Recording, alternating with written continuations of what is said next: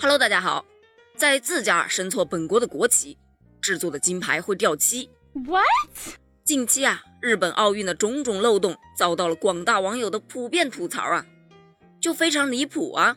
在昨天晚上，也就是八月二十四日晚上，东京残奥会的开幕式上，升国旗环节，东道主日本居然把自己的国旗给升错了，被广大网友调侃是躺平了。因为啊，本来长方形的国旗应该是宽的那一边挨着升旗杆，结果升旗的时候是长的那一面挨着了升旗杆，所以啊，就出现了非常尴尬的一幕喽。不过呀，好在当时有很多工作人员将日本国旗给放了下来，然后重新整理好之后重新升起。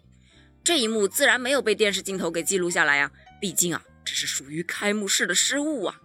但是眼尖的广大网友还是发现了，他们就纷纷吐槽道。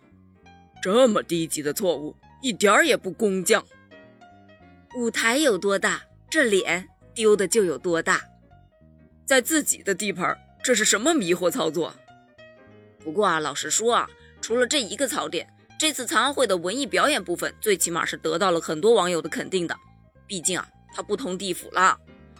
这次呢，他通过单翼小飞机逐步获得勇气与自信，最后翱翔于天际的这么一个故事。将理念给演绎出来了。我们拥有翅膀，寓意着每个人都有自己的翅膀。只要人们鼓起勇气展翅高飞，就能飞到天涯海角。在表演中啊，整个体育场化身帕拉机场，主人公单翼小飞机，它只有一侧机翼，却渴望像其他飞机一样飞向天空。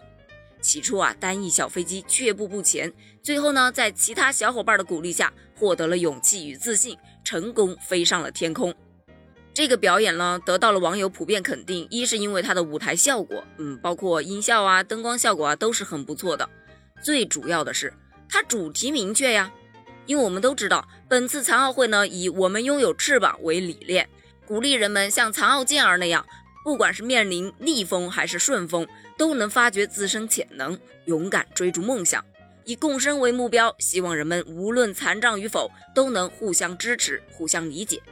这个导演一看就不是东京奥运会的那个导演哦，不好意思，我忘了，东京奥运会前一天就已经没有总导演了。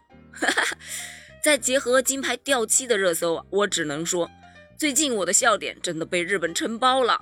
哎呀，不说了，我要去支持我们的残奥选手了。咱们下期再见。